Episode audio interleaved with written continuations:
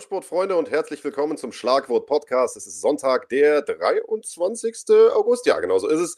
Und wir haben heute wieder eine großartige Sendung vor uns mit spannenden Themen und einem tollen Gast. Mein Name ist Marc Bergmann. Zu meiner Seite sitzt wie immer der großartige Big Daddy Andreas Kranjotakis. Ja, und Big Daddy, was haben wir denn heute alles im Programm? Erzähl mal. Äh, natürlich gucken wir auf die vergangene Nacht zurück, in der Frankie Edgar sein Debüt ge gegeben hat im Bantamgewicht gegen Pedro Munoz und äh, Spoiler-Alarm, äh, das Ding auch gewonnen hat. Ob er das verdient gewonnen hat, da werden wir noch ein bisschen drüber diskutieren müssen. Äh, wir werden außerdem noch so ein bisschen auf die Bellator-Card schielen von letztem Freitag. Äh, wir haben einen hervorragenden Gast, du hast es schon gesagt, mit Ismail Naudiev werden mit euch besprechen, was wir alles im September für euch haben auf Runfighting, denn das ist jede Menge. Da kann ich euch äh, schon mal sehr, sehr viele Hoffnungen machen. Und äh, was habe ich vergessen? Wir haben eine ganze Menge News, die wir noch besprechen werden, denn es sind in den letzten Tagen einige richtige Kracherpaarungen angesetzt worden äh, im internationalen Bereich in der UFC. Werden über das Halbschwergewichtsgeschehen sprechen. John Jones hat ja seinen Titel abgelegt. Ach, und vieles, vieles mehr. Ich will gar nicht zu viel voraus äh, äh, vorwegnehmen. Wird eine tolle Sendung und deswegen würde ich sagen, schießen wir auch gleich los. Du hast es gesagt, gab eine ganz äh, spannende Fight Night in der letzten Nacht ähm, in der UFC. Frankie Edgar hat sein Federgewicht, äh, sein, sein Bantamgewichtsdebüt gegeben äh, in einem Kampf, der als einziger einziger Hauptkampf über die Zeit gegangen ist äh, und denkbar knapp war. Da sprechen wir gleich drüber. Wir sprechen zuerst mal über die anderen Mainfights, die unglaublich schnell vorüber waren, unglaublich explosiv waren und in denen wir einige ja, künftige potenzielle Stars gesehen haben. Los äh, ging es nämlich mit äh, dem Duell zwischen Dwight Grant und Daniel Rodriguez. Zwei Kämpfer, die ähm, kurzfristig Gegnerwechsel hinnehmen mussten, eigentlich äh, ja, gegen jemand anderen kämpfen sollten und dann, sagen wir mal, zwei Tage vorher irgendwie oder einen Tag, glaube ich, sogar vorher, vor der Veranstaltung, äh, gegeneinander dann gematcht wurden. Und äh, genauso chaotisch wie dieser Build-up war, war dann auch der Kampf selbst, Andreas. Genau, also die beiden, ich unterstelle jetzt mal, hatten jeweils einen Gameplan für den ursprünglichen Gegner ja. ähm, und sind dann da wahrscheinlich über Nacht nicht auf einen neuen Gameplan gekommen und da war der Gameplan einfach, ich schwing mal und guck mal, wer zuerst trifft. Ähm, das war tatsächlich Grant, der zuerst getroffen hat und es sah kurzzeitig so aus, als würde, äh, wäre da die Nacht äh, frühzeitig vorbei für Rodriguez. Grant war der krasse Außenseiter in dem Matchup. Ähm, Rodriguez sah da schon ähm, bei den Buchmachern weit, weit vorne aus. Der ähm, konnte sich aber durch eine sehr, sehr holprige Anfangsphase kämpfen. Wie gesagt, hat früh den, Take, äh, den Knockdown hinnehmen müssen. Rodriguez, Grant war da auf ihm drauf, ähm, hat aber zwar viele Schläge regnen lassen, aber die gingen dann doch sehr, sehr viel auf die Deckung und hat sich da einfach so ein bisschen ausgepanscht. Das ist vielleicht auch ein ja, bisschen Unerfahrenheit gewesen. Ähm, bisschen schade für ihn, denn das war natürlich eine großartige Möglichkeit für ihn. Ähm, und hat jetzt hinten raus, ein bisschen, nachdem es wieder auf die äh, Füße ging, äh, ja, einen leeren Tank gehabt und dann musste eben eine rechte einstecken von seinem Gegner Daniel Rodriguez und der hat dann den Sack im Endeffekt zugemacht, äh, anders als äh, Grant zuvor. Ja, schlechte Nacht für den Body Snatcher. Ja. Der hätte drei in Folge gewinnen können dann jetzt in der UFC. Jetzt hat er äh, seine Siegesserie unterbrochen und Daniel Rodriguez hat gut ausgesehen. Ich muss sagen, der Typ gefällt mir irgendwie, ähm, hat auch noch ein bisschen äh, Herz bewiesen, ist äh, jetzt in den letzten, muss ich erst mal gucken, irgendwie neun, neun, neun Kämpfen ungeschlagen. Also ja, das ist schon was Nettes, vor allen Dingen in der Gewichtsklasse. Mh, mm, ja, kann man sich sehen lassen. Naja, er hat so, vor allen Dingen auch so einen publikumsfreundlichen Stil, ne? Kommt da rein, um zu knallen, äh, hat gezeigt, dass er auch, ich sag mal, stabil, widerstandsfähig genug ist, um auch mal eine schwierige Situation irgendwie wegstecken zu können. Also ich gebe dir vollkommen recht, sah äh, aus, als ob er da kurz vorm Finish war, kommt da wieder und legt den Grant da um äh, mit, mit, einer absoluten Rakete von der Rechten. Also äh, geiles Ding. Äh, ich sag mal, gegen die Top-Leute im Weltergewicht muss er natürlich aufpassen, dass er da nicht ganz so offen reingeht und äh, ja, sich nicht solche Dinger fängt wie gegen Dwight White Grant, aber du hast natürlich vollkommen recht. Ähm, in der Kürze der Vorbereitungszeit äh, äh, hat, er das, hat er das hervorragend gemacht. Und ich sag mal, da ging der Tag natürlich mit einem absoluten Kracher los, äh, der, Haupt, äh, der Hauptteil der Veranstaltung. Und es ging Knall Fall weiter, Big Daddy. Also äh, als zweites waren dann die Damen dran. Äh, Shayna Dobson die es zu tun bekam mit der größten Favoritin auf der gesamten Fightcard, nämlich Maria Agapova äh, aus Kasachstan, die ja ein UFC-Debüt nach Maß hingelegt hatte gegen Hannah Cyphers im Juni diesen Jahres, die sie da irgendwie, ja, äh, am Anfang mit Bomben eingedeckt und am Ende dann submitted hat, äh, die da, ich weiß gar nicht, als, als was für eine äh, Favoritin reingegangen ist, 6 zu 1, 7 zu 1 oder sowas, äh, reingegangen ist Ja, ich glaube, das reicht nicht. Das reicht also, wahrscheinlich sogar gar nee, nicht. Ich habe irgendwas, also das niedrigste, was ich gelesen habe, war 8 zu 1 und das höchste oh. war 11,5 zu 1. Oh. Also das, äh, also die war ja. auf jeden Fall äh, mit einer der größten äh, Favoritinnen, die es jemals gab in der UFC, die dann am Ende wieder Spoiler, verloren hatten. ähm, also das Ding war, das war echt wild. Also in der ersten Runde habe ich auch gedacht, was hat die denn vor? Äh, muss die noch irgendwie auf den Zug oder so? Ähm, äh, und ihre Gegnerin hat da äh, gut mitgehalten, äh, Shayna Dobson, die sich da hat nicht beeinflussen lassen von der Tatsache, dass die Match, äh, die nicht die Matchmaker, die haben sie offensichtlich zugetraut, sondern die Buchmacher ähm, nicht so viel zugestanden haben. Und äh, ja, sie hat es im Nachhinein auch gesagt. Ich äh, habe gewusst, okay, ich muss irgendwie den inneren Hund rausbringen. Hört sich auf Deutsch nicht so gut an wie äh, auf Englisch. Also sie hat auch Gassi gehen, ja. ja, genau. äh, hat zu einem Dogfight gemacht und genau ja. das war richtig. Also ähm, Agapova sah schon sehr, sehr gut aus in ihrer Karriere, ja. aber ähm, sie hat es auch immer wieder geschafft, Leute zu überwältigen und ähm, nicht viele Leute haben geschafft, mit diesem Sturm umzugehen. Das hat Dobson großartig gemacht und äh, hat ihr einen riesen Upset-Sieg hingelegt, stand auch mit dem Rücken zur Wand. Das wäre der letzte Kampf äh, in ihrem Vertrag gewesen. Ähm, hatte zuvor, glaube ich, dreimal verloren in der UFC und Dana White hat auch gesagt im Interview danach so, hätte die das Ding verloren, wäre die raus gewesen. Naja, jetzt hat sie sehr, sehr gute Argumente auf ihrer Seite. Total. Und sie hat das auch echt clever gemacht. Also hat da äh, Striking und Ringen immer wieder äh, gemixt, so ein bisschen, um, um Agapova da so die Luft ein bisschen rauszulassen. Und das hat man in der zweiten Runde dann auch gesehen. Äh, toller TKO-Sieg für Shayna Dobson. Ähm, weiter ging es im Leichtgewicht. Äh, Joe Solecki gegen Austin Hubbard aus meiner Sicht das beeindruckendste Finish ähm, auf dieser Fightcard. Es war jetzt kein, kein krachender K.O. oder sowas, aber die Art und Weise, wie Joe Solecki, ein legitter Black Belt, diesen Kampf per Submission beendet hat, also das, wer das nicht geguckt hat, unbedingt nachholen. Also schon allein der Einstieg, Andreas, ist da aus einem Single Leg auf den Rücken hochgekrabbelt, wie auf so einen Baum und hat da einen Choke angesetzt und ähm, von da an hat da nichts mehr anbrennen lassen. Und Austin Hubbard da submitted, was äh, genauso beeindruckt wie ich. Ja, war definitiv ein, ein Schachspiel. Man sagt immer so äh, gerne, dass dieses Grappling, Jiu-Jitsu ist im Prinzip Schach mit dem Körper. Das hat man da wirklich eindrucksvoll sehen können. Und äh, Joe Selecki hat absolut geglänzt. Ähm, Austin Hubbard, ja, mit wechselhaften Erfolgen in der UFC. Man hat immer das Gefühl, dass er gegen die guten Leute einfach keine Schnitte hat. Und ähm, alle, die so ein bisschen am, am Bodensatz der Division sind, die frühstückt er ab. Äh, der muss also auf jeden Fall noch eine Schippe drauflegen. Ähm, Selecki aber sehr, sehr stabil in der UFC jetzt.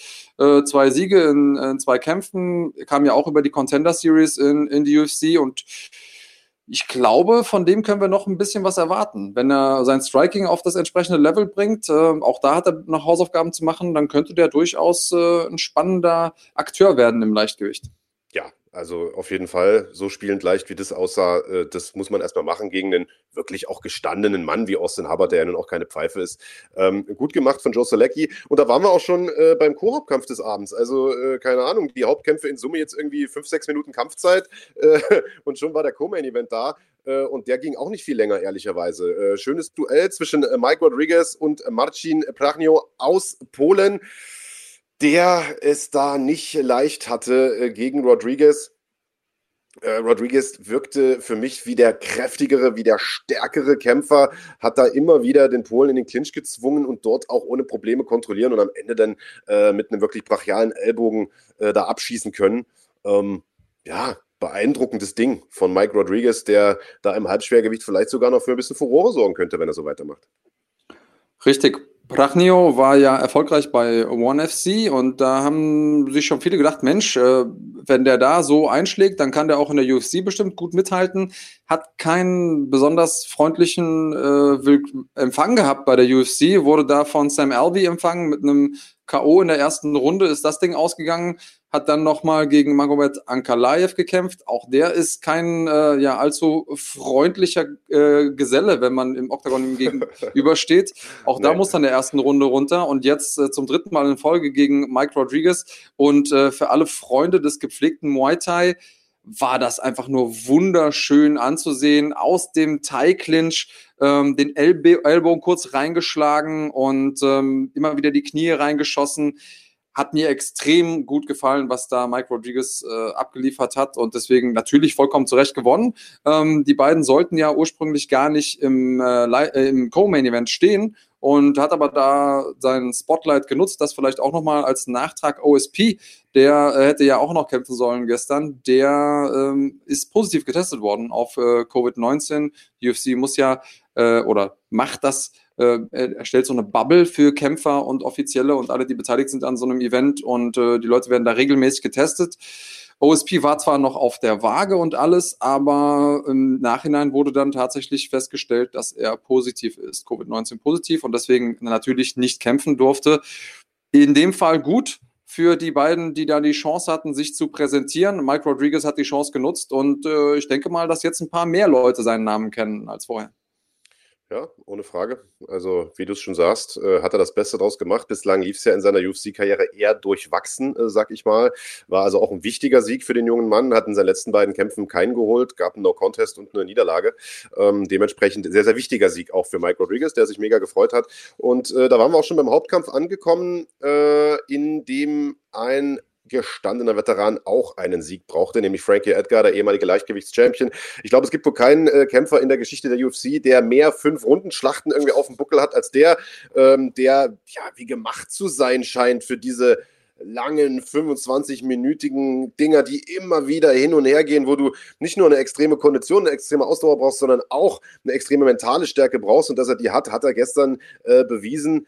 Äh, gegen einen wirklich starken Pedro Munoz. Es war so ein bisschen das Duell Power Striker gegen technisches Striking. Also auf der einen Seite Edgar mit seiner extrem flinken Beinarbeit, auf der anderen Seite Munoz, der immer wieder die Wege abgeschnitten und die Rechte durchgeballert hat.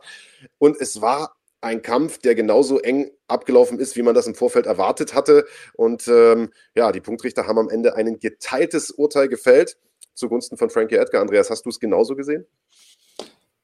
Also ich habe mir mal die Scorecards angeguckt, wir sehen sie auch hier eingeblendet und die einzigen Runden, wo sich alle drei Judges einig waren, war Runde 2 bei Edgar und mhm. Runde 4 bei Munoz. Ähm, wobei ich sagen muss, ich finde, Runde 4 muss man, kann man Munoz geben. Runde 2 war aber die eindeutigste Runde in dem Kampf für mich. Ähm, auch wenn das jetzt nicht, das war nicht zerstörerisch, es war keine 10-8-Runde, aber es war so die Runde, wo ich am wenigsten drüber diskutieren würde. Ansonsten kann ich total verstehen, dass die Punktrichter sich schwer getan haben. Also ich habe den Kampf gepunktet, dass ich gesagt habe, Runde 2 und Runde 5 auf jeden Fall für Edgar, Runde 4 auf jeden Fall für Munoz ähm, und die Runden 1 und 3, also ich glaube, Runde 1 hatten beide gleich viel Treffer, 23 und Runde 3 war, war ein Schlagunterschied. Ähm, auch wenn diese Schlagstatistiken ja immer sehr, sehr, ähm, aber sind halt ein Faktor, die man irgendwie auch mit berücksichtigen muss. Ähm, und ich also ich hätte mir auch total schwer getan. Ähm, aber auf meiner Uhr war es dann so, okay, wenn man eine der beiden Coinflip-Runden dann auch an Edgar gibt, dann geht äh, die Entscheidung für mich in Ordnung. Ich fand den Kampf trotzdem super spannend. Ich finde, ähm, dass äh, Munoz das gut gemacht hat, immer vor allen Dingen auch diese Low-Kicks dann einzustreuen später, ähm, immer wieder Edgar da auseinanderzunehmen, der spätestens ab der vierten Runde auch ganz offensichtlich seine Art und Weise, wie er sich bewegt hat, verändert hat. Ja. Auf der anderen Seite Frankie Edgar, wie er immer wieder mit dem Aufwärtshaken ab, ähm, da Munoz abgefangen hat auf dem Weg nach drinnen. Und ähm, ja, vor allen Dingen in den späteren Runden, immer wenn Munoz vorbeigeschlagen hat, hat der den bestraft. Also richtig guter Kampf, richtig gute Leute. Ähm, hast du ihn denn auch so gepunktet, den Kampf, oder äh, wen hättest du vorne gesehen? Ich habe mir auch total schwer getan und ehrlicherweise, während ich mir das angeguckt habe, gar nicht wirklich mitgepunktet. Ich weiß, dass ich die mhm. erste Runde auf jeden Fall äh, für Munoz gegeben hätte, einfach weil ich fand, dass er die härteren Treffer hatte und dass er die Oktagon-Kontrolle einfach hatte. Also er hat Edgar immer wieder den Weg abgeschnitten, ihn immer wieder gestellt und immer wieder eine Rechte reingeschossen am, am Käfig. Das hat sich jetzt in der Trefferstatistik zwar nicht so äh, ablesen lassen, aber der wirkte einfach wieder aggressiverer Mann. Bin aber bei dir, Andreas, zweite Runde, klar, eine Runde für Edgar und ich fand einfach hinten raus hatte Edgar aus meiner Sicht mehr Treffer hat sich besser bewegt, auch wenn man es jetzt am Gesicht vielleicht nicht ablesen kann und so weiter, aber äh, Munoz sah halt auch so aus, als hätte er mehr kassiert, hat mehr geblutet und so, äh, auch wenn das jetzt kein Wertungskriterium ist, aber es trägt irgendwie zu meinem Urteil so ein bisschen mit bei. Ich äh, finde schon, das Urteil war okay, man kann das so geben. Ähm, aber ich glaube, Edgar hätte sich auch nicht aufregen können, äh, wenn die Punktrichter gesagt hätten, pass auf, die eine Runde werten wir in die andere Richtung und Munoz gewinnt das Ding, denn der hat wirklich ein paar gute Treffer gehabt. Und du sagst es, äh, die Leckkicks waren, waren richtig brachial. Äh, Edgar hat die dann zwar auch angefangen zu checken und so weiter, aber wie du es gesagt hast, also der war überhaupt nicht mehr so spritzig wie in den ersten Runden, ganz im Gegenteil, ist auch sehr, sehr viel rückwärts gegangen dann und so. Ja, und hätte mich nicht gewundert, wenn ihm da hinten raus der Kampf dann nochmal weggenommen wird, so nach dem Motto. Man hat ihn ja auch in der Ecke auch gesagt, wir brauchen jetzt eine starke Runde. Ähm, ja, es war ein enges Ding. Äh, aber ich denke, was wir so mitnehmen können, ist, äh, dass ein Frankie Edgar definitiv noch nicht zum alten Eisen gehört. Das haben ja viele Leute gesagt, er sollte vielleicht auch aufhören und wie lange will er denn noch und so weiter. Aber wenn man mal guckt, äh, gegen wen er die letzten beiden Kämpfe da verloren hat, äh, das war Max Holloway, brauchen wir uns nicht unterhalten. Und äh, der Korean Zombie, der jetzt auf dem besten Weg dazu ist, einen Titelkampf zu bekommen, irgendwie in der nächsten Zeit. Also, äh, ja, ich sag mal, da, das sind Kämpfe, die kann man auch mal abgeben. Und Edgar ist nach wie vor noch eine Maschine, so ehrlich muss man sein. Definitiv. Und er hat äh, gestern Abend was geschafft, was äh, nicht viele Leute vor ihm geschafft haben. Und zwar hat er in drei verschiedenen Gewichtsklassen in der UFC Siege eingefahren. Ähm, das ist schon was Besonderes, ab, abseits von dem, was er sonst so alles geleistet hat. Und er hat äh, in seinem Bantamgewichtsdebüt nicht einfach irgendjemanden besiegt, sondern einfach die Platz äh, auf Platz 5 befindliche Person äh, in Person von äh, Pedro Munoz. Jetzt äh, muss man eigentlich ihn, der war ja vorher nicht gerankt in der Gewichtsklasse, jetzt muss man ihn eigentlich fairerweise irgendwie zumindest mal in die Nähe der fünf platzieren. Ja. Und davor sind nur noch Corey Sandhagen, Cody Garbrandt, Aljamain Sterling, Marlon Moraes und natürlich Piotr Jan.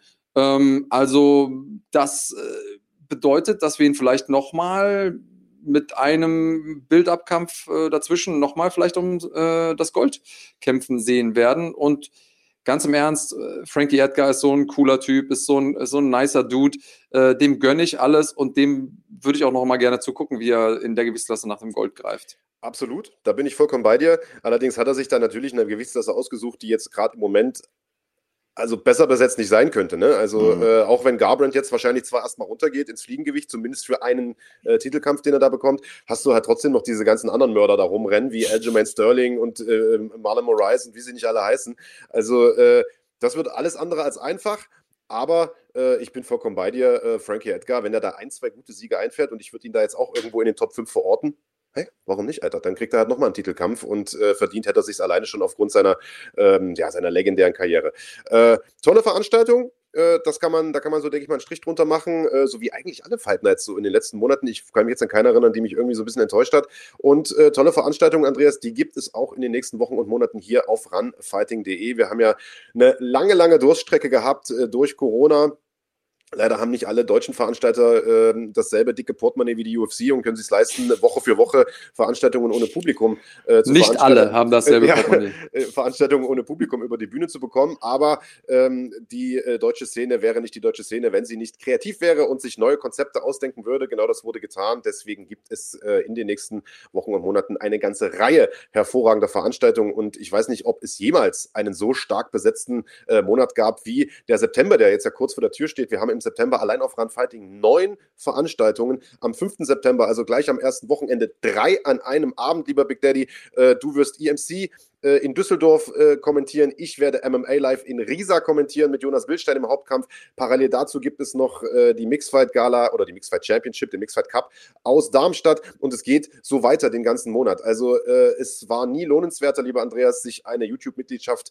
für den Run Fighting Kanal zu holen äh, als jetzt.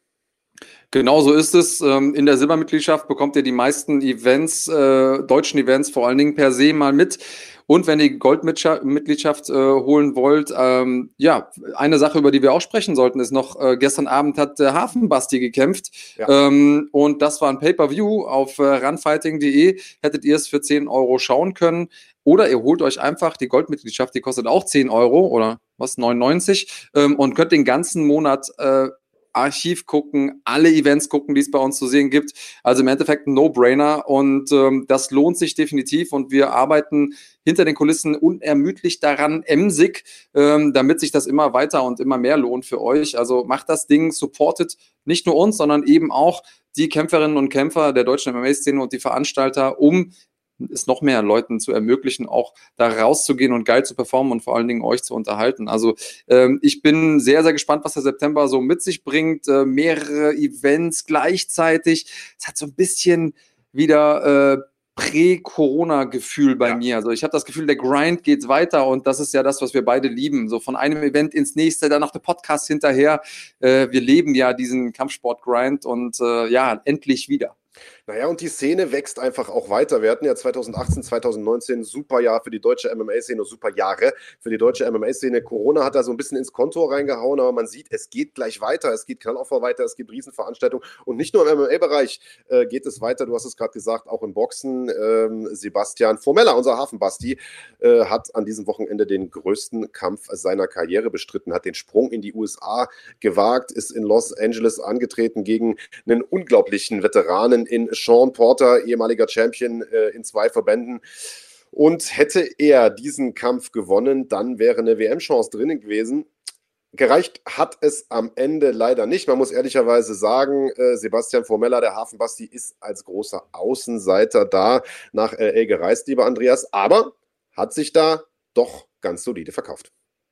Ja, doch, hat sein, hat sein Feld teuer verkauft. Ähm, der Kommentator hat das ja auch relativ transparent gemacht, hat gesagt, Formella ist ja nicht eingeladen worden, um uns in die Suppe zu spucken, ähm, um es mal so ein bisschen zu umschreiben. Er hat äh, trotzdem gut ausgesehen, er hat sich später ein bisschen besser eingestellt, aber Porter einfach brandgefährlich, immer vor allen Dingen mit diesem ersten Schritt so schnell drin gewesen und dann am Mann Kombinationen abgefeuert. Ähm, Basti hatte ein paar echt gute Momente, hatte ein paar echt gute ähm, Treffer auch mit dabei. Aber das Timing von Formella war einfach immer ein ganz klein bisschen äh, stärker. Ähm, Formella hat kaum zum Körper geschlagen. Das ist vielleicht eine Sache, die er sich, wenn er den Kampf jetzt nochmal anguckt, ähm, zu Herzen nehmen wird und wo er vielleicht noch ein bisschen dran, dran arbeiten wird. Und hinten raus hat man da gemerkt, dass diese vielen Körpertreffer natürlich auch was äh, mit Formellas Cardio gemacht haben. Ähm, dessen Cardio ist natürlich großartig, aber dadurch, dass Porter ihn da immer wieder zum Körper getroffen hat, hat dann Formella hinten raus schon sehr viel schwerer äh, geatmet und äh, Porter war immer noch spritzig bis in die letzte Runde hinein. Trotzdem insgesamt ein guter Kampf äh, von dem Wahlhamburger. Ist dir noch irgendwas Besonderes aufgefallen, rein technisch? Ähm, also vorweg mal, für alle, die den Kampf nicht gesehen haben, das Ganze gab es ja, wie gesagt, in der Goldmitgliedschaft auf Run Fighting, könnt ihr euch jetzt auch noch im Nachgang anschauen. Ähm, äh, er hat, äh, Formella hat den Kampf natürlich auf dem Papier sehr, sehr deutlich verloren, hat jede Runde abgegeben, äh, alle drei Punktrichter 120 zu 108. Ich sage mal, deutlicher kannst du eigentlich nicht verlieren, aber Oftmals ist es tatsächlich so, dass die Zahlen nicht, das, äh, nicht die gesamte Wahrheit erzählen. So einfach muss man es mal sagen. Ich finde, er hat sich da wirklich gut verkauft, hat da gut äh, Gegendruck mitgemacht. Am Ende war Porter für mich einfach der, der mehr Power hatte, ähm, der sowohl technisch boxen konnte, der aber auch mit brawlen konnte. Also egal, was er gemacht hat, er sah in beiden, in beiden Felden besser aus. Ähm, ja, aber es war, glaube ich, eine, eine, Erfahrung für Formella, der, wenn er daraus was mitnimmt, vielleicht auch mal das ein oder andere Trainingslager in den USA mitmacht, ähm, durchaus da reinwachsen kann in diese Rolle. Der hat sich da äh, definitiv nicht schlecht verkauft, einen, einen, Namen gemacht, das kann man sagen. Ich meine, machen wir uns nichts vor, den wird man dort äh, natürlich zum Verlieren hingeholt haben. Das sollte, äh, ich sag mal, ein solider Aufbaukampf für Porter werden und also ich sag mal, über diese Rolle ist er aus meiner Sicht äh, hinausgewachsen. Das hat äh, Porter im Nachgang auch selbst gesagt. Ähm, der hat gesagt, pass auf, das war ein zäher Gegner, das war ein sehr, sehr widerstandsfähiger Gegner, also, es war ein harter Hund. Und ähm, ja, ich denke, das war nicht das Letzte, was wir von äh, Sebastian Formella äh, auch international gesehen haben. Wie gesagt, Sean Porter ist äh, ein sehr, sehr großer Sprung gewesen, was, die, was das Niveau äh, des Gegner, der Gegner angeht. Ja, also wird er auf jeden Fall mit einem äh, gehörigen Erfahrungsschatz rausgegangen sein. Der ist ja. gewachsen in der Zeit. Eine Frage, von der Produktion her ähm, ist mir aufgefallen, dass äh, die hatten natürlich auch keine Fans in der Halle, aber sie hatten so eine Art animierte, akustisch animierte Fans in der Halle. Also es gab Banner hinten, damit man so ein bisschen das Gefühl hatte, da sitzen Leute. Und dann gab es auch immer wieder an den Stellen, wo im Normalfall so ein Publikum mal auch Geräusche von sich gibt, so ein Oh so oder ja, ja. Sit, genau. Wie hat dir das gefallen? Ich finde das absolut schrecklich und äh, ich schaue mir ja gerade auch die, die NBA Playoffs zumindest so auf, mit einem halben Auge ja. an. Äh, da haben die auch so LED-Wände im Hintergrund, äh, wo du dann sozusagen in 2D da irgendwelche Zuschauer rein animiert siehst. Und das sieht so ein bisschen aus äh, wie diese alten Videospiele, Big Daddy. Du bist ja ein alter Zocker, ich weiß das, ein alter Gamer. äh, wo man, kennst du die alten Spiele noch, wo du, wo die Zuschauer aussehen wie so Pappkameraden, die sich so ganz langsam bewegt haben? Äh, so sieht das jetzt aus, wenn du NBA guckst. Das finde ich eine Katastrophe. Ich finde das ganz, ganz schlecht. Ähm, die WWE hat jetzt eine ganz neue Halle extra gebaut wegen Corona. Äh, die nennt sich Thunderdome. Das ist eine riesengroße äh, Kuppel, die ausgestattet ist mit LED-Schirmen, wo Fans per, weiß ich nicht, Skype oder was auch immer zugeschaltet werden. Das heißt, die haben sogar echte Fans da drin, aber eben auch nur auf Bildschirme projiziert. Sieht auch richtig, richtig scheiße aus. Also äh, finde ich total bescheuert. Ich finde, so wie es die UFC macht, gut. Äh, leere Halle ist doch okay. Ist natürlich nicht von der Stimmung her so cool wie mit äh, Fans, aber letztlich wollen wir ja Kämpfe sehen und nicht irgendwelche bescheuerten Animationen. Ja, und ich sag mal, da aus der Büchse mal einen Applaus einzuspielen. Äh, naja. Ich glaube, der, ich glaube der Veranstaltung hätte es besser getan, wenn die noch einen zweiten Kommentator dazu gesetzt hätten. Das hätte, hätte mehr Dynamik gegeben mhm. und ähm, den Vorteil, den es ja hat, es gibt ja auch Vorteile, dass wir jetzt keine Zuschauer mehr haben in der Halle, ist, dass man natürlich viel näher an den Kämpfern ist. Man ja. hört sie besser atmen, man hört die Schläge besser. Ja. Ähm, und das ist so eine ganz pure Form des Zusehens, die man sonst nicht so hat. Und ähm, ich finde, ich, ich finde beides gut. Also mit Fans und jetzt ohne Fans, aber ohne Fans mit den Animationen Brauche ich nicht. Also bin ich wirklich froh, dass die UFC diesen Weg nicht gegangen ist. Wollte ich gerade sagen. Also die UFC äh, bleibt ja sozusagen strikt dabei, das nicht zu machen. Aber äh, liebe Schlagwort Nation, ihr könnt ja mal im Chat reinschreiben, was euch lieber wäre. Hättet ihr Bock auf animierte Fans? Hättet ihr Bock auf so eine künstliche Stadionatmosphäre? Das gibt es ja zum Beispiel auch. Also bei äh, den, den großen Fußballspielen, den Champions League-Spielen und sowas, hast du ja auch die Chance, eine zweite Tonspur anzuwählen äh, mit sozusagen Stadionatmosphäre aus der Dose. Äh, wäre euch das lieber, äh, Sounds einzuspielen, Grafiken einzuspielen oder mögt ihr es pur am liebsten? Liebsten. Äh, schreibt gerne mal rein, was ihr davon haltet. So, Andreas, jetzt haben wir es äh, schon gesagt, der September, der wird richtig, richtig heiß hier auf runfighting.de. Ähm, wir machen eine ganz kurze Unterbrechung und dann sprechen wir mit einem der Akteure einer dieser Veranstaltungen, die uns im September erwartet, nämlich dem großartigen UFC-Veteran Ismail Naudiev. Ja!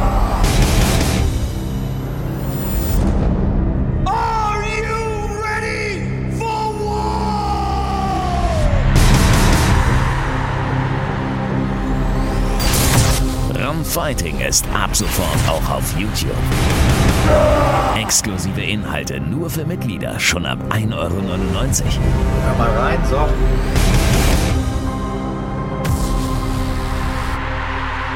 Erlebe Deutschlands größtes Kampfsportarchiv mit mehr als 100 Live- und Pay-per-View-Events pro Jahr.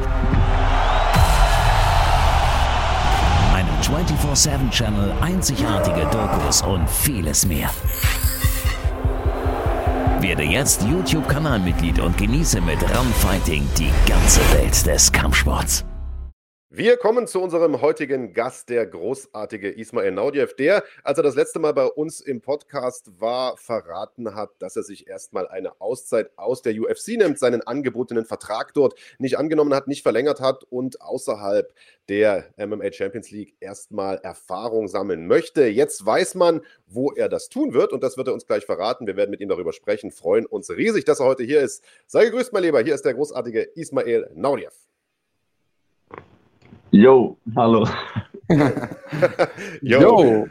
Ja, du hast die Vorrede gehört äh, beim letzten Mal. Das war noch Schlagwort Daily-Zeiten, ist schon ein paar Monate her.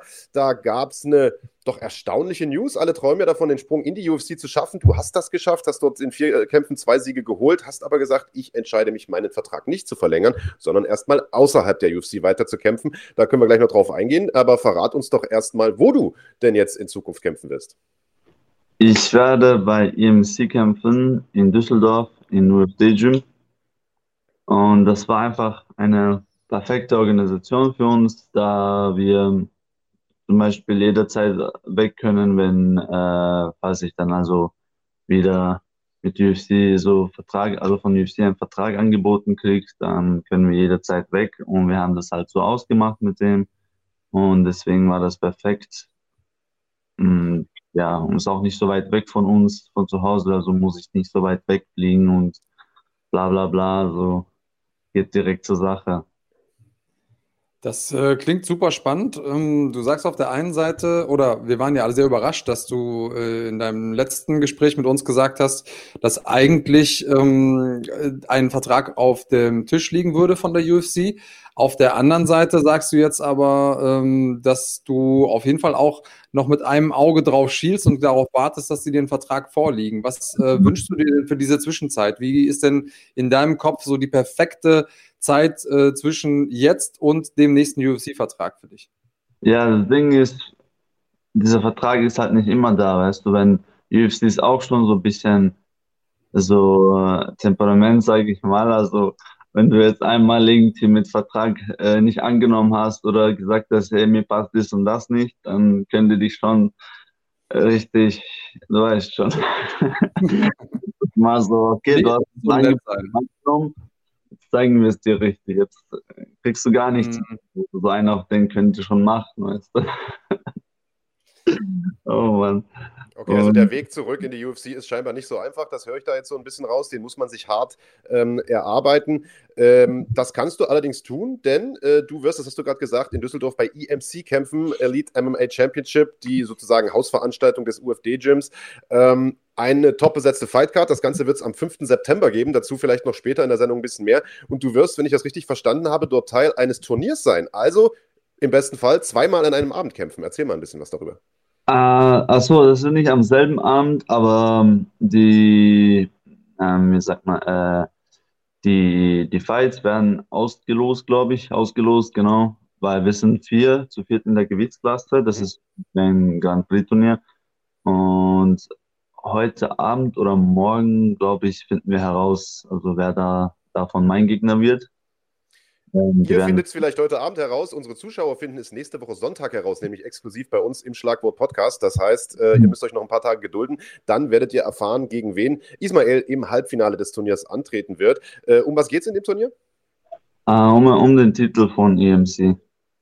Um den Titel und da war noch irgendwas mit Boah, jetzt weiß ich gar nicht mehr. Ehrlich gesagt, jetzt habe ich es vergessen. Aber ein bisschen, bisschen Kleingeld. ja. Aber ja, hauptsächlich geht es halt um den Titel von EMC.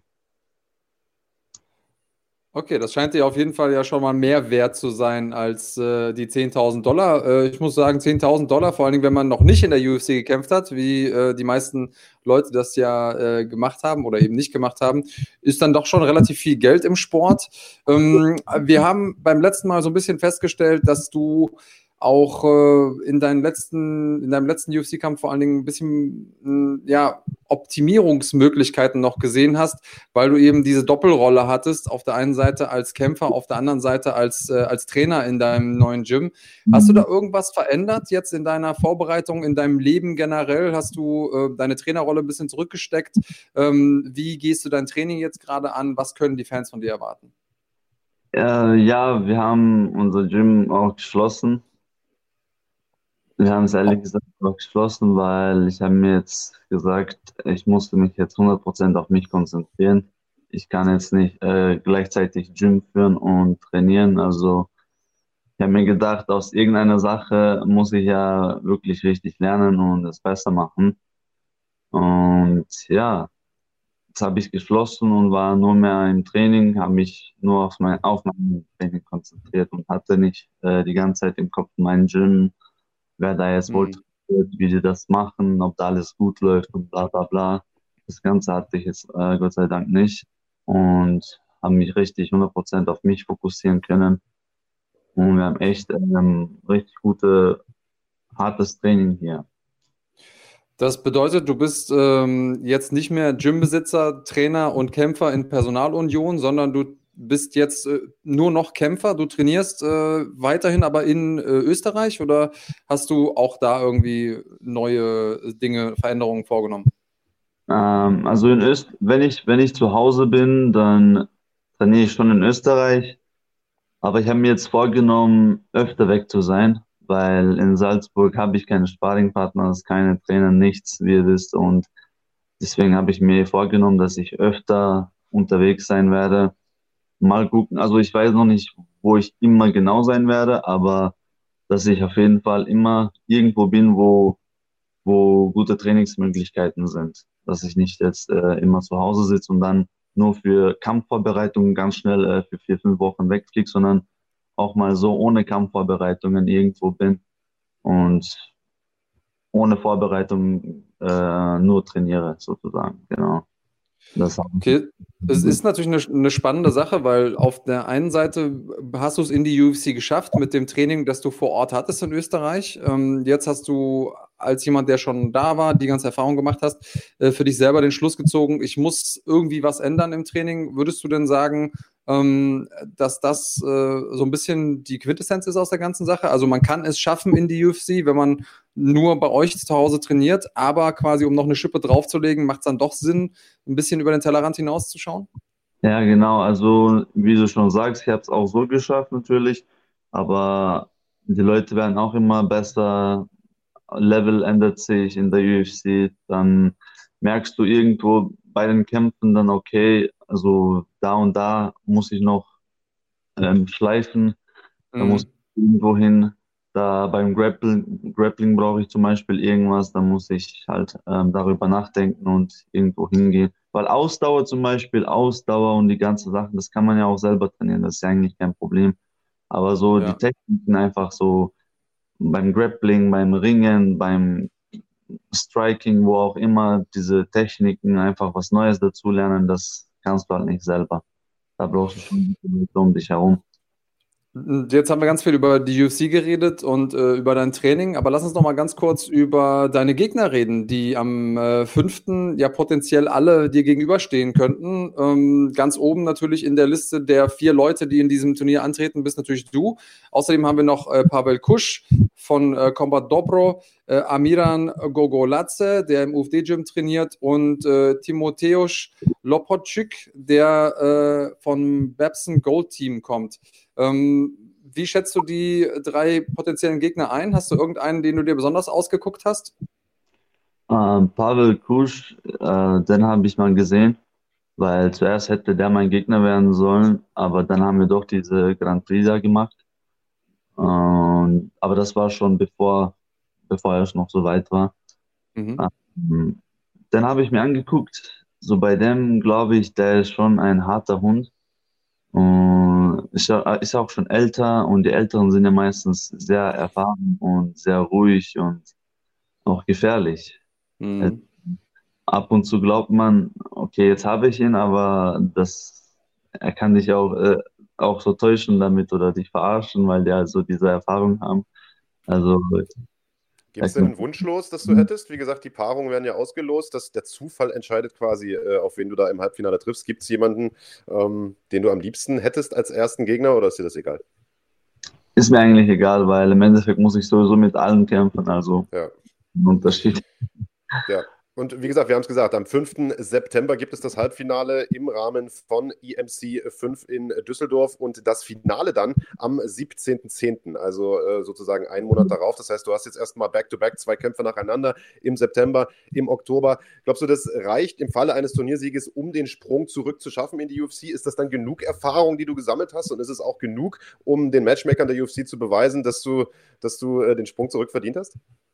Ich hoffe, falls falls der Kampf, falls die Kämpfe zum Bodenkampf kommen, dann werden wir sehen. Ich glaube, diese Timatisch oder wie der heißt und der Pavel Kusch, das sind eh beide irgendwie so Grappler.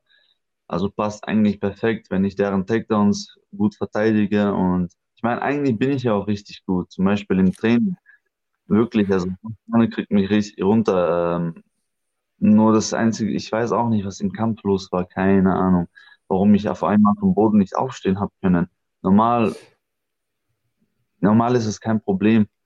Auf jeden Fall hatte ich da so eine Blockade und ja, mal gucken, vielleicht ist es ja jetzt weg und ich wollte gerade sagen, das klingt ja, also ich meine, dass du körperlich und technisch das Zeug hast, um da oben mitzuhalten, das hast du bewiesen, einen Riesenkampf gemacht gegen Sia Bahadourzada, einen unglaublich erfahrenen Veteranen. Also, dass du das Zeug dazu hast, in der UFC mitzuhalten, also da steht Okay, ähm, ich mache da mal kurz da weiter, wo, äh, wo Marc aufgehört hat. Äh, und dann hat er mir so ein bisschen die Worte aus dem Mund genommen, denn am Ende des Tages, äh, glaube ich, musst du da gar nicht groß an dir zweifeln. Du kannst diese ganzen Sachen und nur weil es jetzt an einem einzigen Tag während 15 Minuten nicht geklappt hat, ähm, also ich zweifle nicht daran, dass du da sehr, sehr gut drin bist in all den vorgenannten Dingen und äh, dass du auch richtig aufgehoben warst in der UFC. Insofern, ähm, ja, glaube ich auch, dass du ganz gute Chancen hast, das Ding hier zu machen. Aber das wird auch nicht einfach. Ähm, der äh, fünfte ist ein interessanter Tag. Ich freue mich sehr. Ich darf das Ganze kommentieren und äh, ich bin sehr, sehr gespannt, wie du da einsteigst in dieses äh, Turnier. Wäre natürlich mh, hm, ja ein rundes Ding. Das Turnier gewinnen und dann sich wieder zurückempfehlen in die UFC mit den ganzen Umstellungen, die du in deinem Privatleben gemacht hast und in deinem Training gemacht hast. Ähm, hast du noch irgendwas äh, Besonderes, irgendeine Message an die Fans, äh, die du da rausgeben willst? Äh, was können die von dir erwarten? Irgendwelche anderen Dinge, die du noch als Projekte hast gerade? Erzähl noch mal ganz kurz. Ähm, ähm, hm, ich weiß gar nicht, aber ich bin auf jeden Fall gespannt, wie es sein wird, wie das Turnier sein wird, weil ich habe gehört, es wird ohne Zuschauer sein wegen Covid. Also das ist auch dann so was Neues für mich, erstmal um Zuschauer zu kämpfen. Mal gucken, ob es äh, eher besser oder schlechter wird. Mhm. Mal mag ich es aber voll, wenn äh, sehr viele Fans da sind. Das motiviert mich eigentlich voll. Aber mal gucken, vielleicht äh, wird das auch so leicht leichter. Was die Fans also erwarten können von mir ist, dass ich jetzt auf jeden Fall alles machen werde, um zu gewinnen und nicht nur auf Striking, Striking, weil im Endeffekt habe ich gesehen, egal wie sehr ich da versucht habe, UFC zu gefallen im Stand-up, im Endeffekt äh, einmal sagen die so, einmal sagen die so, da kommen mal irgendwelche Ringer, irgendwas auseinander und dann äh, finden die das doch interessant, dann denke ich mir, okay, hätte ich die ganze Zeit so gerungen, hätte ich wahrscheinlich nur gehört, ja, langweilig, wie jeder andere Kafkaser oder wie jeder andere Tschetschener nur ringen, hätte ich 100% nur so eine Scheiße gehört, was man auch davor gehört hat, was man mir auch so gesagt hat damals. Und jetzt habe ich mir gedacht, ach, weißt du was, im Endeffekt, die Leute, die ändern immer deren Meinung. Einfach alles tun, um zu gewinnen und fertig. Im Endeffekt, ob du gewonnen hast oder nicht. Wer gewinnt, hat recht. Und äh, eine Sache kannst du dir sicher sein, es werden viele Fans da sein, die schalten halt alle bei Run Fighting ein und, äh, und, und, werden dich da anfeuern. Ähm, also auch wenn die Halle verhältnismäßig leer ist, es werden doch sehr, sehr viele Augenpaare auf euch gerichtet sein. Vollkommen zu Recht, denn die Fightcard ist großartig und äh, ja, dich äh, mal wieder in einem nationalen Event zu sehen, das hätten wir jetzt auch wahrscheinlich vor einem Jahr alle noch nicht gedacht und ich bin sehr, sehr gespannt, äh, wie sich auch deine äh, Mitstreiter schlagen werden. Ja, ich bin auch gespannt. Mal. Und wer weiß, vielleicht ist ja diese Atmosphäre ohne Zuschauer vielleicht sogar etwas, was dir in die Karten spielt. Wenn du sagst, du bist im Training sehr, sehr stark, hast keine Probleme damit aufzustehen und so weiter und so fort und hattest da im letzten Kampf vor großem Publikum Probleme.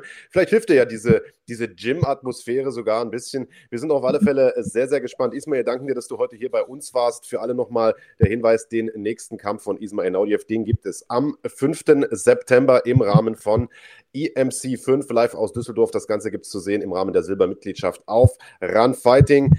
Gegen wen der liebe Ismail kämpft, das erfahrt ihr nächste Woche hier bei uns im Schlagwort Podcast. Die Paarungen werden noch ausgelost und dann sind wir mal gespannt, wie es mit einem von Österreichs UFC-Veteranen weitergeht. Danke, dass du heute hier warst. Danke euch auch für alles, für die Zeit und auch an alle Fans und Leute, die mich immer unterstützen. Danke an alle nochmal. Tja, und was es noch zu sehen gibt bei EMC, das sehen wir jetzt in einem ganz kleinen Einspieler. Andreas hat es bereits gesagt, eine hervorragende Fightcard am 5. September live aus Düsseldorf.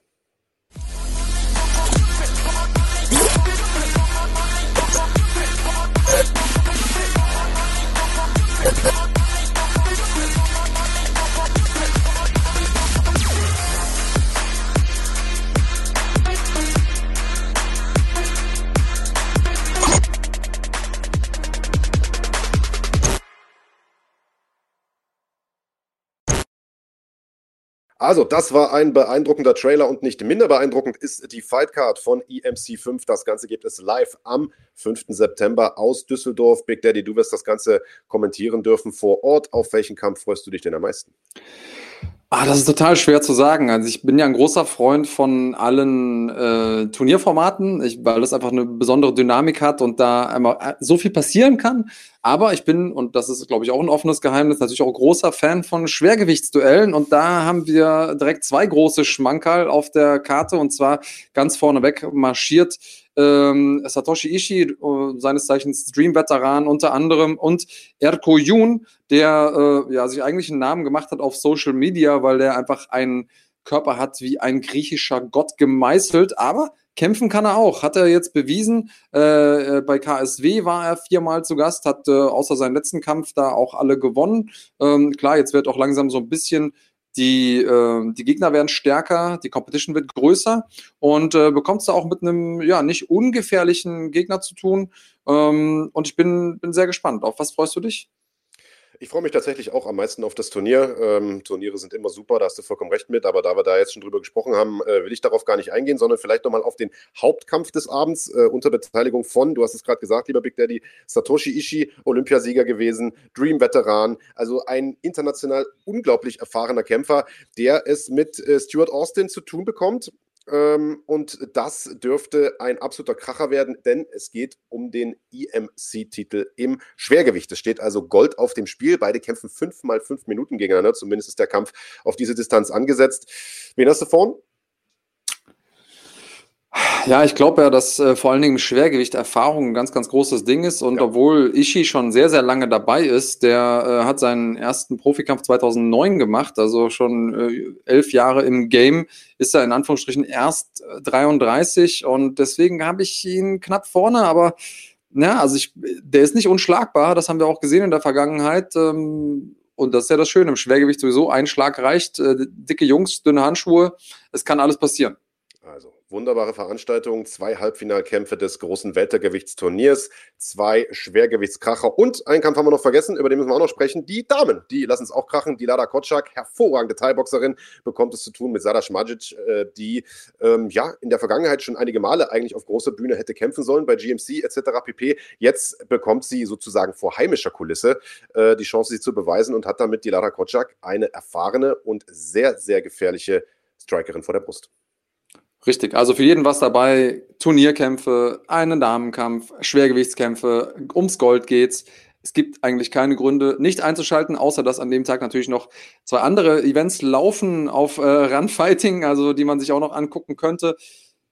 Ganz viel Spaß dabei. Ich freue mich, dass ich äh, dieses Event kommentieren kann, denn äh, ja, ich bin das, heiß wie Fritten. Das, das, Schöne ist ja, dass man äh, sich bei uns das nacheinander anschauen kann. Also wer den äh, Runfighting, die Mitgliedschaft hat, die Silbermitgliedschaft, der ist berechtigt, alle drei Veranstaltungen zu schauen. Was man dann live guckt, blieb ja jedem selbst. Äh, und danach könnt ihr euch dann den Rest äh, reinziehen. Habt also das äh, erste Septemberwochenende definitiv genug zu tun mit drei Veranstaltungen parallel. Wie gesagt, also holt euch die Mitgliedschaft auf dem YouTube-Kanal von Runfighting. Dann verpasst ihr nichts von der Action.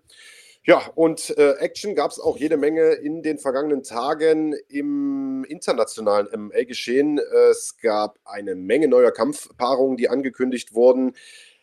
Der Halbschwergewichts-Champion John Jones hat seinen Titel abgelegt und, und, und. Und einer der prominentesten Vertreter der deutschen MMA-Szene hat einen krachenden K.O. hingelegt. Big Daddy, einer, den du sehr, sehr gut kennst.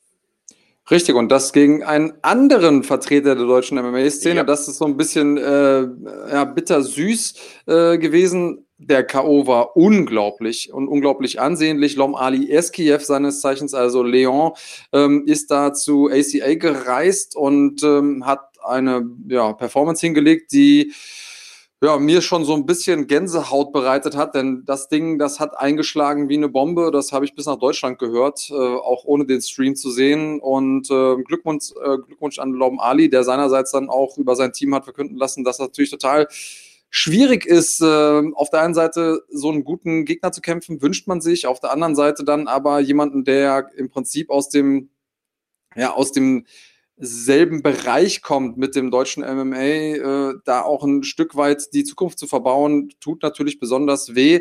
Wie siehst du, Marc? Ähm, also in deiner, äh, viele Leute bezweifeln ja, dass in deiner Brust überhaupt ein Herz schlägt, aber wenn es eins gibt, dann schlägt das ja auch für den deutschen MMA. Ähm, wie stehst du zu diesen Paarungen im Ausland, zwei Deutsche gegeneinander? Da schlägt eins, aber es ist aus Stein.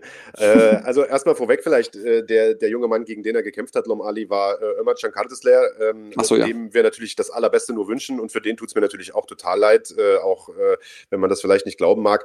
Ich finde es aber trotzdem gut, dass es solche Paarungen gibt. Ich finde es jetzt nicht unbedingt gut, dass die im Ausland stattfinden. Ich fände solche deutsch-deutschen Duelle in Deutschland besser und auch sinnvoller, ehrlicherweise. Äh, finde es aber cool, weil hier sehen wir diesen K.O. auch nochmal. Also, huh, da wird er wirklich, wirklich äh, bekommt man wirklich eine Gänsehaut.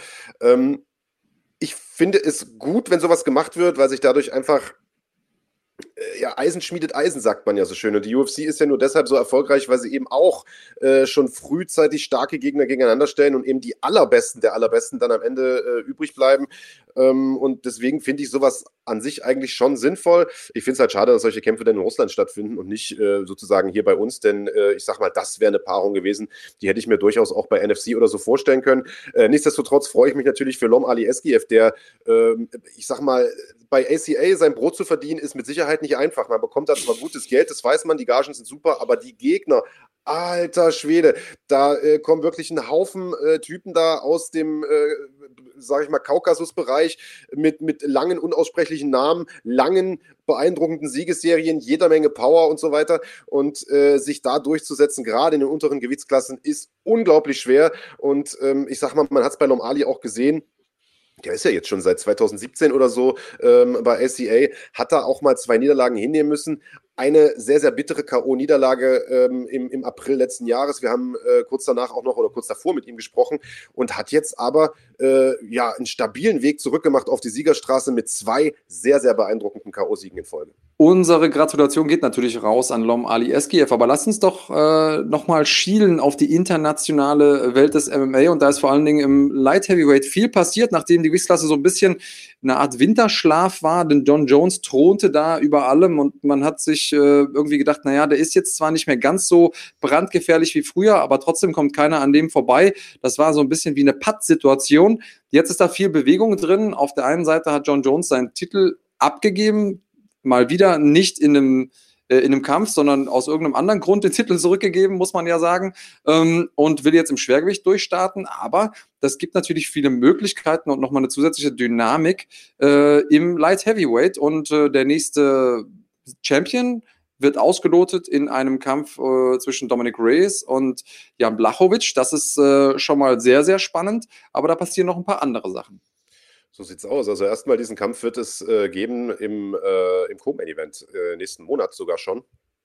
Äh, also sozusagen auf der Fightcard von Israel Adesanya gegen Paulo Costa, äh, wird das der Co-Hauptkampf sein. Das ist natürlich, also ist eigentlich Wahnsinn, ja, dass ein Halbschwergewichtstitelkampf den Co-Main-Event äh, bildet, zeigt aber ein Stück weit auch den Status dieser beiden Kämpfer. Also ich habe ja letzte Woche ähm, ein kleines Meinungsvideo irgendwie dazu rausgehauen auf dem Schlagwortkanal zu John Jones und der ganzen Situation da im Halbschwergewicht. Natürlich ist es cool, dass der jetzt ins Schwergewicht wechselt und man dann Paarungen sehen kann, wie Jones gegen Stiepe, Jones gegen Ngannou, Jones gegen, weiß der Fuchs wen. Aber äh, was ist denn jetzt mit dem Halbschwergewicht? Du hast jetzt einfach den größten Star der Gewichtsklasse nicht mehr dort. Du hast jetzt zwei Leute, die den Titel unter sich ausmachen. Ähm, äh, von denen jetzt wahrscheinlich niemand sagen würde, das ist definitiv das beste Halbschwergewicht, denn äh, Jan Blachowicz hat noch nicht gegen Jones gekämpft, aber Reyes schon und hat verloren, wenn auch umstritten verloren, aber hat eben doch verloren, so nach dem Motto, es gab diesen Rückkampf nie. Äh, das heißt, da entsteht jetzt eine Lücke, die so leicht nicht zu füllen ist und äh, ich sag mal, wenn man jetzt diesen Kampf gemacht hat, im Oktober äh, oder im September. Ähm, wer ist denn dann der nächste Herausforderer? Da geht die Frage ja weiter. Natürlich hat man ein paar coole Halbschwergewichtler, die da, äh, die da jetzt nachkommen. Jiri Puchatschka hat sich äh, hervorragend verkauft. Mit Alexander Rakic haben wir nächste Woche einen, der äh, auf dem Weg an die Spitze ist. Aber die Frage ist, Andreas, sind die schon bereit für große Titelkämpfe? Also Rakic gegen Anthony Smith machst du und das Ding räumt Rakic ab in der ersten Runde und danach musst du ihn auf jeden Fall äh, um den Titel kämpfen lassen. Und äh, ich glaube, dass das vom Matchup her durchaus spannend ist ähm, und auch für unsere Szene auch nochmal ähm, ja, so ein bisschen zusätzlichen Schwung gibt, ähm, hätte ich auf jeden Fall großen, großen Bock drauf. Das wäre mein Traum-Szenario. Ob das sich dann am Ende so darstellt, ist eine andere Frage. Ja. Ich glaube aber, dass der Wechsel von John Jones der Gewichtsklasse per se gut tut. Auch wenn es natürlich so ein bisschen ähm, das Spotlight wegnimmt weil er eben nicht den Titel verloren hat im Octagon. Trotzdem, glaube ich, gibt es ganz viele Möglichkeiten, die sich dadurch ergeben. Äh, das stimmt natürlich. Es ist ein bisschen spannender geworden zumindest. Ja, man hat jetzt auf einmal Paarungen, die es äh, so vorher wahrscheinlich nicht gegeben hätte, zumindest nicht um den Titel gegeben hätte. Ähm, und man hat jetzt natürlich die Frage, wer ist denn jetzt eigentlich der beste Halbschwergewichtler der Welt, die sich da auf einmal stellt? Also äh, vorletzten Wochenende hatte man ja den Halbschwergewichts-Champion, beziehungsweise den zu diesem Zeitpunkt noch Doppel-Champion von Bellator, äh, nämlich Ryan Bader, der lange Zeit ja auch in der UFC gekämpft hat, der äh, sich da so ein bisschen geäußert hat und gesagt hat, naja, jetzt, äh, wo der Jones nicht mehr im Halbschwergewicht kämpft, kann man darüber diskutieren, ob ich nicht der beste Halbschwergewichtler bin, den es gibt. Ja, ähm, ich sag mal, äh, die Worte sind ihm, glaube ich, dann aber relativ schnell im Hals stecken geblieben, sage ich mal. Ja, richtig. Er hat gegen äh, Vadim Nemkov gekämpft und der Typ ist eine absolute Maschine, hat äh, Erfolg gehabt bei Ryzen und ähm, hat da sehr, sehr viel gekämpft und äh, ja, auch viele Kämpfe gewonnen und ist dann zu Bellator gewechselt. Und da hat er im Prinzip alles besiegt, was man ihm vorgesetzt hat. Äh, Rafael Carvao, Phil Davis, äh, sehr, sehr guter Ringer, wo man auch äh, gedacht hat, okay, der kann ihn zumindest mal neutralisieren vielleicht, aber nein, Nemkov hat da alles umgelegt. Und äh, ich muss sagen, der hat mich sehr, sehr beeindruckt. Und Dana White hat gestern in der Post-Fight-Conference, äh, als er auf Scott Coker, das ist ja der Chef von, äh, von Bellator, sozusagen der Dana White von Bellator, äh, angesprochen wurde, der gesagt hat, er wäre offen für Superfights und er hätte, also Coker hätte laut eigener Aussage die beste Light Heavyweight Division ähm, da draußen hat Dana White so ein bisschen abwertend reagiert und hat gesagt, naja gut, alle Leute, die da äh, so rumkämpfen, die hat die UFC gehen lassen, weil sie hier also nicht mithalten konnten. Ähm, Nemkov ist da aber so ein bisschen die Ausnahme und ich wäre wirklich gespannt zu sehen, was passiert, wenn der ähm, da einschlägt und einschlagen. Das kann er, das haben wir hier gesehen. Das ist äh, das Ende von dem Kampf gegen Hein Bader, der äh, ja zuvor, du hast es gesagt, Champ-Champ war und den so abfertigen zu können, das muss man auch erstmal schaffen. Was denkst du, hätte Nemkov eine äh, ernsthafte Chance, in den Top 5 oder sogar Champion zu werden in der UFC? Ja, also jetzt auf jeden Fall. Das äh, ganz klar. ich äh, also muss sagen, ich war schon immer ein Fan von Nemkov, einfach weil er auch aus dem Team von Fedor kommt. Du und ich, wir sind ja nun äh, beide sozusagen seit erster Stunde Fedor-Fans und äh, weil er so ein bisschen diesen diesen Fedor-Vibe auch noch weiter trägt, sag ich mal. Du hörst von dem nicht viel, der ist ein ruhiger Typ, geht aber rein und zerstört halt einfach alles, äh, was, was ihm da vorgesetzt wird. Das hast du schon richtig gesagt. Ähm, sieht ein bisschen fitter aus als Fedor, äh, aber ich sag mal, die Ergebnisse unterm Strich sind ähnlich und ähm, ich sag mal, was er da mit Vader gemacht hat, ist natürlich absolut beeindruckend, denn ähm, ich habe das jetzt so ein bisschen suffisant lächelnd, äh, fast schon mit Schadenfreunde äh, gesagt, dass er jetzt verloren hat, der Ryan Bader, aber was der bisher gemacht hat bei Bellator ist ja trotzdem beeindruckend. Das muss man auch einfach einfach sagen. Also Schwergewichtstitel geholt, Halbschwergewichtstitel geholt gegen wirklich gute Leute ähm, ja. und so. Äh, also der hat ja da auch keine Pflaumen gekämpft, so ehrlich muss man auch sein. Und äh, dass er den so wegpackt, Olle Wetter. Also das hat mich jetzt äh, sehr, sehr beeindruckt. Äh, würde ich natürlich sehr, sehr gerne sehen. Sprung äh, von Nemkov in die UFC. Also ich sag mal Kämpfe gegen, gegen Reyes, gegen Thiago Santos äh, und so weiter. Das wäre natürlich richtige Schlachten, ganz ohne Frage. Ja, ich äh, halte mal fest, Light Heavyweight äh, spannend wie ja schon lange nicht mehr, ja. äh, weil Jones weg ist. Was mit dem passiert, das wird auch mal, mal spannend, äh, wofür er sich da entscheidet im Schwergewicht. Äh, die UFC wartet so ein bisschen, bis er bereit ist. Also da steht wohl noch nichts Konkretes an.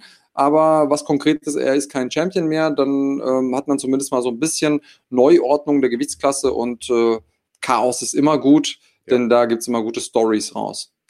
So ist es. Ähm, Wunderbar. Eine Sache, über die wir vielleicht noch sprechen können, wenn wir im Halbschwergewicht sind, du hast es gerade schon gesagt, Alexander Rakic, der kämpft ja nächste Woche schon äh, gegen Anthony Smith. Das ist auch ein absoluter Kracher und ein Kampf, der, äh, ich sag mal, aus Sicht der deutschen, schrägstrich deutschsprachigen, europäischen, wie auch immer, äh, MMA-Szene natürlich super interessant ist. Denn Alexander Rakic ist nicht nur einer mit einer großen Fanbase, sondern einer, der vor allen Dingen in der UFC auch einen wirklich beeindruckenden Run hingelegt hat in den letzten Monaten. Und der, das hast du vollkommen richtig gesagt, Andreas, äh, wenn er diesen Kampf gegen Anthony Smith gewinnt, in Greif Weite eines Titelkampfes ist. So ehrlich muss man sein. Und äh, gerade äh, im Sinne dieser, äh, unter, dieser neuen Situation da im Halbschwergewicht. Und ich sag mal, der Kampf gegen Anthony Smith ist definitiv einer, den er gewinnen kann, denn Smith, so ein gestandener Veteran wie das auch ist, der sah in seinen letzten Kämpfen gar nicht mal so gut aus.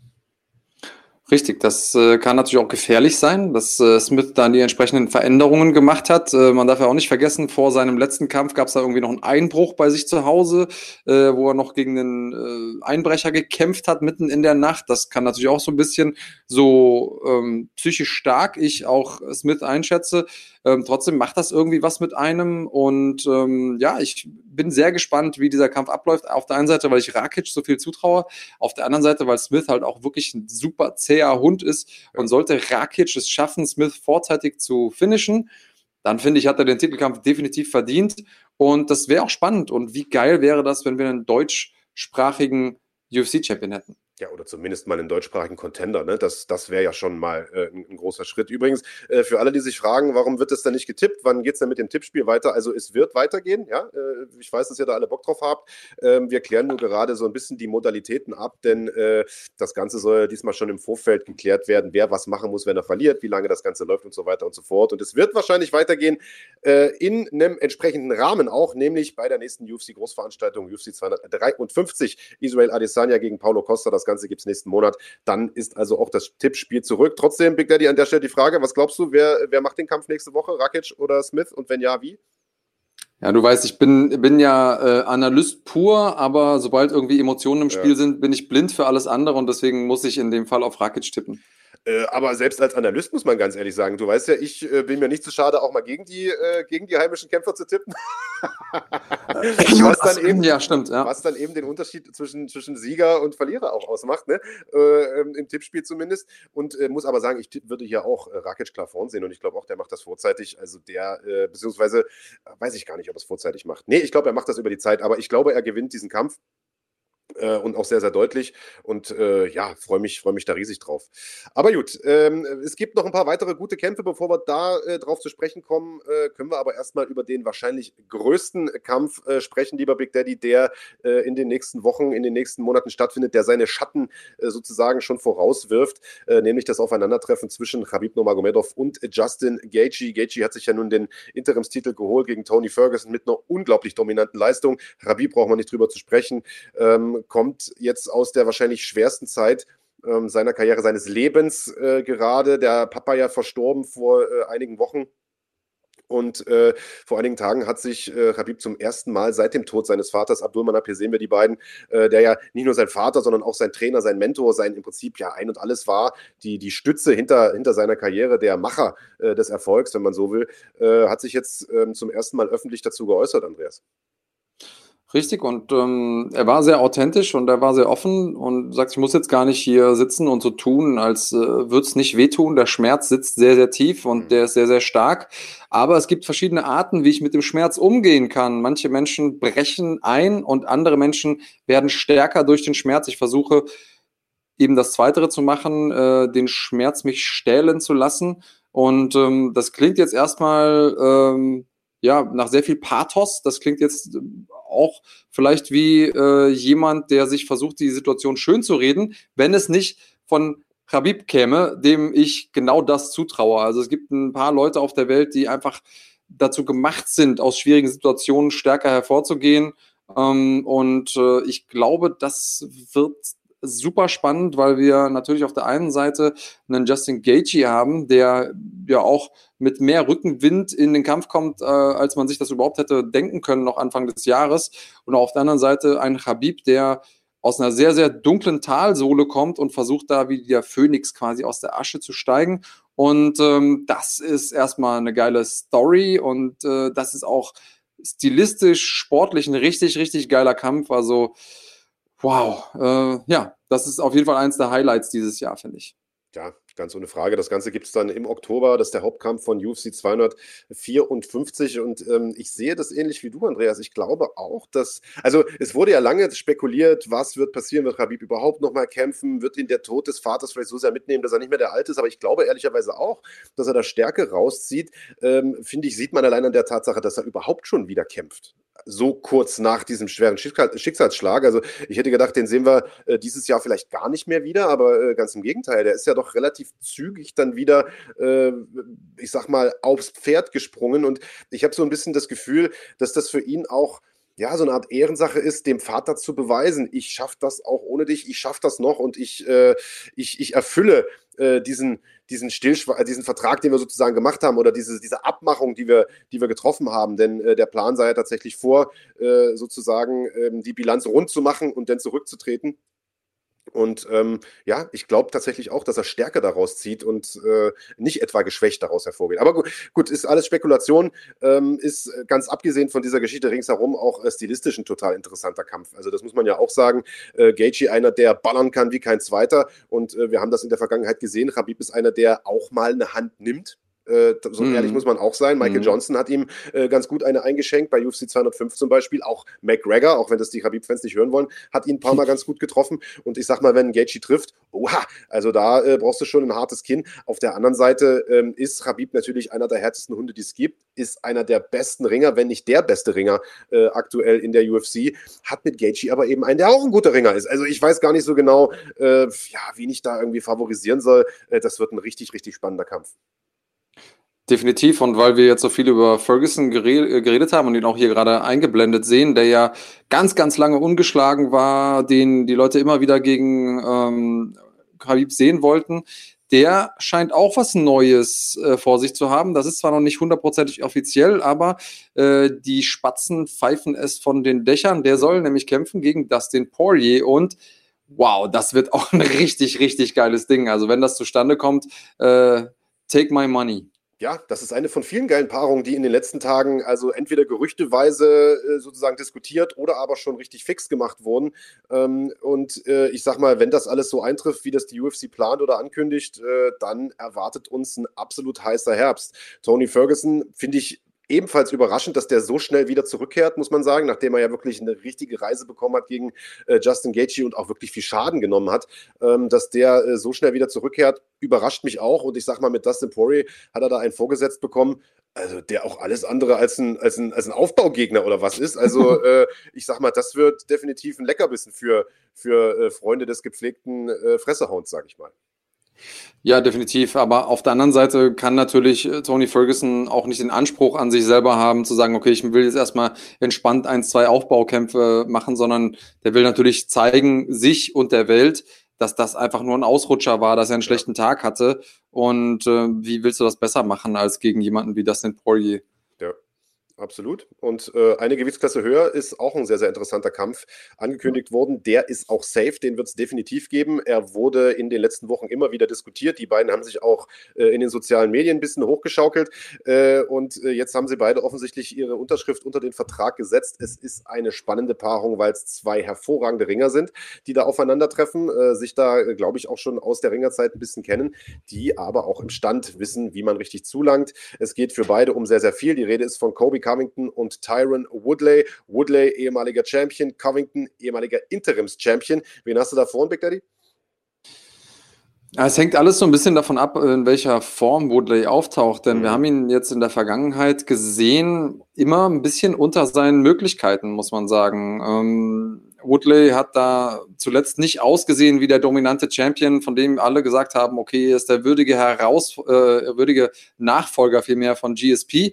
Ähm, wenn er da irgendwie nochmal sein Auge des Tigers finden kann, um es ja mal so in der Rocky-Erzählsprache zu sagen, dann hat er natürlich eine gute Chance, aber Covington, so sehr ich seine Persona irgendwie merkwürdig finde, die er sich da ausgedacht hat, um äh, Aufmerksamkeit zu generieren so sehr muss man auch sagen, der Typ ist brandgefährlich und äh, das Ding gegen Usman ähm, hat er sich schon verdient gehabt. Also ich muss sagen, Covington sehe ich mit Vorteilen. Wen hast du vorne? Ja, sehe ich ganz genauso. Also ich glaube einfach, dass äh, der auch einen Stil hat, der nicht so gut ist für einen Woodley. Woodley ist ja einer, der nicht so viel macht, der die Gegner erstmal kommen lässt und dann auf Konter wartet und so. Das ist für ihn ja jetzt schon ein paar Mal auch mächtig nach hinten losgegangen. Äh, und ich sag mal, Covington ist, glaube ich, einer, den darfst du nicht kommen lassen, weil der kommt halt immer wieder und hört einfach nicht aufzukommen. Und ja. ähm, ich glaube, das wird aber, äh, ja, ich glaube, das wird sogar eine relativ deutliche Geschichte für Covington. Aber Willkommen beim Porno-Podcast Schlagwort. Er kommt immer wieder und hört nicht aufzukommen. Alles klar, lieber Andreas. Weiß ich ja, wo, in welche Richtung deine Gedanken gehen, wenn du Kampfsport guckst. Aber äh, das ist vielleicht auch der Grund, warum ich das Tippspiel gewinne, äh, weil du die ganze Zeit nicht Kämpfe analysierst, wenn du sie guckst, sondern masturbierst. Analysieren statt masturbieren, das ist der Big Daddy. Der einzige ähm, Grund, warum du gewonnen hast, ist, weil du ein Verräter bist und gegen die Deutschen gesetzt hast. Das ist der einzige Grund. Ähm, ja, ja, wer das Tippspiel mal. verfolgt, ja, äh, kann nichts anderes sagen. Ja, ja, alles klar. Aber äh, um da einen Strich drunter zu machen, äh, sind ein paar geile Kämpfe, die da in der nächsten Zeit angekündigt wurden. Und zwei Kämpfe, über die wir noch nicht gesprochen haben, oder zumindest einen äh, davon haben wir noch gar nicht gesprochen, äh, wurden auch angekündigt. Aus deutscher Sicht besonders interessant, denn ein äh, Brüderpaar mit Wurzeln in Deutschland beziehungsweise Wurzel in Marokko, aber gelebt in Deutschland, jetzt wieder zurück in Marokko, sind die Azaitars, Ottman und Abu Azaitar, die ja beide in der UFC kämpfen, beide dort jeweils äh, einen Sieg bisher einfahren konnten und beide jetzt einen neuen Kampf anstehen haben. Ich glaube, über den Kampf von Ottmann haben wir schon gesprochen, Big Daddy, aber jetzt hat äh, genau. äh, der größere Bruder Abu auch noch einen Gegner bekommen. Ähm, und äh, zwar wird er am, lass mich mal kurz nachschauen, jetzt bin ich ein bisschen aus dem Konzept, am 10.10., .10., also im äh, Oktober auf äh, Joaquin Buckley treffen im Rahmen einer UFC Fight Night. Richtig, und ähm, ich bin gespannt, wie die beiden sich da präsentieren werden. Also äh, beide Asaitar-Brüder sozusagen. Äh, Buckley, ein guter, äh, guter Kämpfer, äh, ein guter Gegner, auch ein, nochmal ein Step-up in Competition äh, im Vergleich zu dem äh, Debüt von, von Asaitar, von Abu. Ähm, und die beiden haben sich ja da recht muckelig gemacht in Marokko, haben sich eine eigene Trainingsfacility eingerichtet, ähm, lassen da regelmäßig gute Leute einfliegen, ähm, trainieren fleißig. Wenn man denen auf Social Media folgt, dann sieht man das. Und äh, ja, haben aber auch relativ lange nicht mehr ähm, gekämpft, auch natürlich ein bisschen aufgrund der ganzen Covid-Geschichte.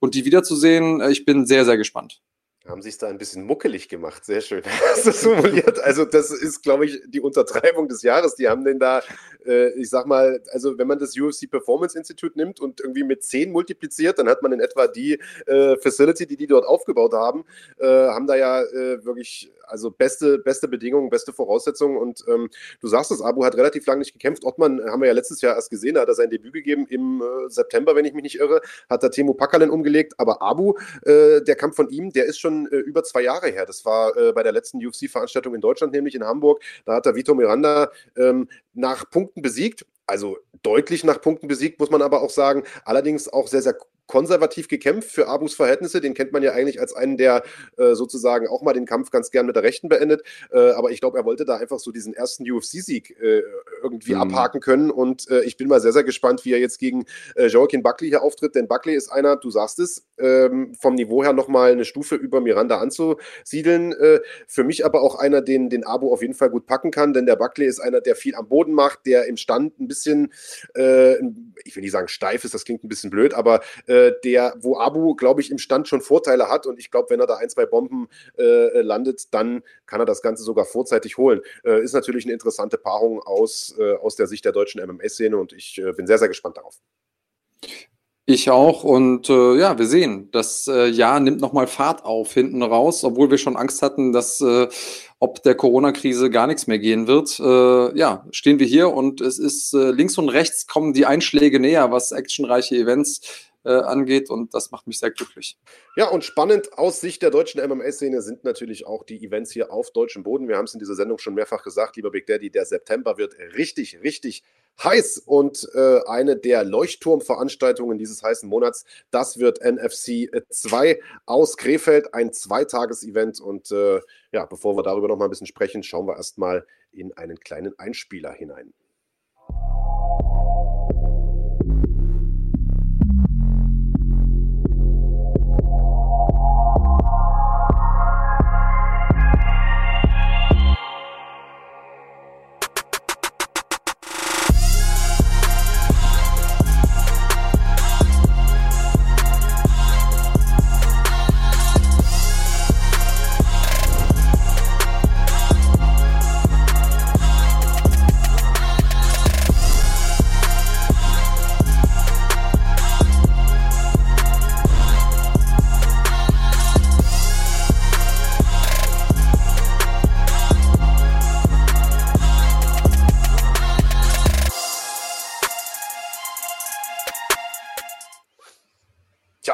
Wer denkt, der UFC Apex äh, wäre eine geile Veranstaltungshalle, der hat das NFT-Gym noch nicht gesehen. Das ist nicht nur eins der besten Gyms Deutschlands, sondern auch ein TV-sendebereites äh, Kampfsportstudio äh, oder Kampfsportarena. Ähm, ja, und da wird es eine tolle Veranstaltung geben. Wir haben es gesagt, Andreas, zwei Tages-Event, ein Amateurtag oder Nachwuchs-Newcomer-Tag und ein Tag für die Profis. Und wer da kämpft, das sehen wir hier. Saba Bolagi gegen Sascha Sharma kämpfen um den Federgewichtsgürtel der Promotion. Dazu haben wir Marc Dussis, wir haben Nico Samsonize und viele andere mehr. Das wird ein Kracher. Das wird richtig, richtig gut. Ähm, ich glaube, dass das äh, ja somit das Beste ist, was wir so auf deutschem Boden dieses Jahr gesehen haben und auch sehen werden. Ähm, zum einen, was die Namen angeht, zum anderen aber auch, was die Matchups angeht. Also da ist ganz, ganz viel Feuer drin, da sind ganz viele Garanten drin für äh, packende Kämpfe. Natürlich allen voran Alexander Wertko, den man ja im Prinzip immer mit einer geilen Performance sieht. Nico Samsonice genauso gegen Pata Chapelia. Was ist das für ein geiler Kampf? Die beiden Titelkämpfe logischerweise. Katharina Dalista, die äh, Frankfurterin, ähm, kämpft wieder ähm, gegen Suat Salimova. Also im Prinzip kann man die ganze Fightcard von, von vorne nach hinten lesen und äh, denkt sich immer, oh ja, das Ding würde ich gerne sehen. Und die alle an einem Abend, da lohnt sich das Einschalten. So sieht's aus. Das Ganze gibt es natürlich auch im Rahmen der Kanalmitgliedschaft hier auf Run Fighting, beziehungsweise auf dem Run Fighting Kanal. Silbermitgliedschaft müsste es schon sein. Dann dürft ihr alle Events schauen, die es im September zu sehen gibt. Wie gesagt, das sind neun Stück an der Zahl. Also da kann sich keiner beschweren. Da schlägt das Kampfsportherz höher. Hier sehen wir es nochmal. One Championship ist natürlich zurück. Glory Kickboxing ist zurück. Da wird es im Oktober gleich zwei Veranstaltungen von denen geben. Wir haben NFC, wie gesagt. Wir haben EMC. Wir haben Fair FC und wir haben MMA Live mit Jonas Bildstein Bernstein gegen Amika Alves. Das wird ein kracher Herbst, so viel kann man schon mal sagen. Marc, ich habe mal gerade gerechnet, Marc. Äh, wenn man äh, neun Events sehen kann im September in der Silbermitgliedschaft, sind das 45 Cent pro Event. Ja. Äh, ich glaube, das ist es auf jeden Fall wert. Also 4 Euro kostet die Silbermitgliedschaft, holt sie euch. Ähm, noch schmackhafter können wir es euch nicht machen. Hast du jetzt für 9 durch 4 einen Taschenrechner genommen? Oder? Ich, ich, wollte etwas Optisches zum Zeigen haben. Alles klar. Dass ich okay. dir immer wieder erklären muss, wie äh, Internet und Fernsehen funktioniert. Naja, Alles gut. Klar. Ja, also Internet und Fernsehen funktioniert vor allen Dingen so, dass irgendwann die Sendung auch mal vorbei sind und man sich verabschiedet und äh, auf die nächste Woche freut. Das werden wir jetzt an der Stelle hier auch tun. Haben uns gefreut, dass ihr dabei wart. Äh, wir sind nächste Woche wieder da. Dann verkünden wir äh, die Paarungen für EMC 5 und den Gegner von Ismail Naudiev, besprechen die Veranstaltung, äh, den Kampf vor allen Dingen zwischen Alexander Rakic und Anthony Smith und vieles, vieles mehr. Macht es gut, bis dahin. Bleibt cremig.